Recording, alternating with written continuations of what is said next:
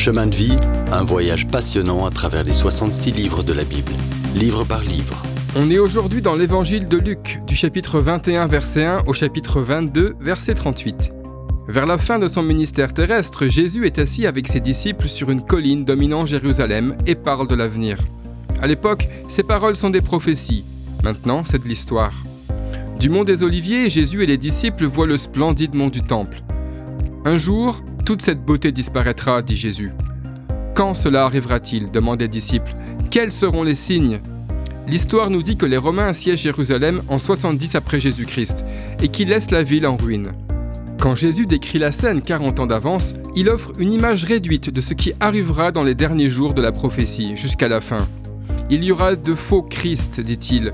Les guerres s'intensifieront, des séismes, des famines, des maladies et des signes du ciel seront fréquents. La nation d'Israël souffrira de persécutions particulièrement fortes, plus que jamais dans l'histoire. Sommes-nous actuellement dans les derniers temps? Oui, les choses vont mal actuellement. Crise politique et misère sociale inquiètent, mais les choses vont empirer. Ce qui est sûr, c'est que notre salut et notre rédemption sont plus proches maintenant qu'à notre conversion. Jésus revient, ça tu peux en être sûr. Le ciel et la terre passeront, mais mes paroles ne passeront pas.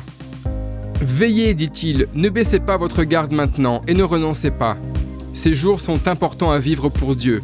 Il ne t'a pas appelé à changer le monde, c'est son affaire. Il t'a demandé de vivre pour lui et de proclamer sa parole. Quand Jésus enseigne ça au mont des Oliviers, la Bible dit que les gens se levaient à l'aube pour l'écouter. Mais tous n'ont pas reçu la parole de Jésus. Certains écoutaient Jésus, mais tramaient sa mort. Même parmi ses disciples, Judas ne croyait pas qu'il était le Messie. Et l'ennemi de nos âmes a utilisé ça contre lui. Un jour où les chefs religieux réfléchissent comment prendre Jésus, Judas arrive, offrant de le trahir. Il a un plan, mais Jésus lui force la main. Célébrant la Pâque ensemble, Jésus dit à Judas, Ce que tu veux faire, fais-le rapidement. Le Seigneur Jésus, en soufflant sur les dernières braises de la fête de la Pâque, allume la flamme de la nouvelle fête du repas du Seigneur. Durant des siècles, la Pâque avait annoncé la venue du Seigneur et sa mort. Maintenant, à l'ombre de la croix, cette fête de Pâques est accomplie. Quand on se rassemble pour la scène aujourd'hui, on se souvient de ce qu'il a fait pour nous à la croix et on se réjouit de son retour.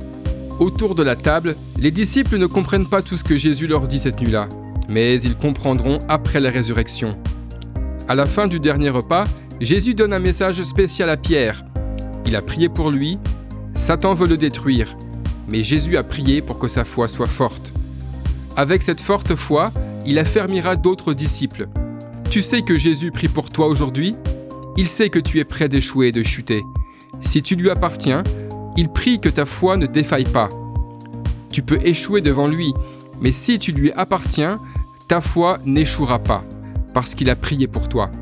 Le Seigneur ne prie pas pour le monde, il est mort pour le monde, mais il prie pour que les siens soient gardés tant qu'ils sont dans le monde. Le Seigneur Jésus-Christ prie pour toi aujourd'hui. Tu ne pries peut-être pas pour toi-même, mais lui, il prie pour toi. Quelle belle image de son amour. Dans le prochain épisode, on verra en quoi les deux brigands sont différents. Si vous avez aimé cette rubrique et si vous voulez en entendre plus, allez sur le site ttb.twr.org ou téléchargez l'application. Retrouvez-nous aussi sur chemindevie.info. Vous voulez nous dire comment Dieu change votre vie par sa parole? Envoyez-nous un message sur WhatsApp au 07 81 46 39 39. À bientôt!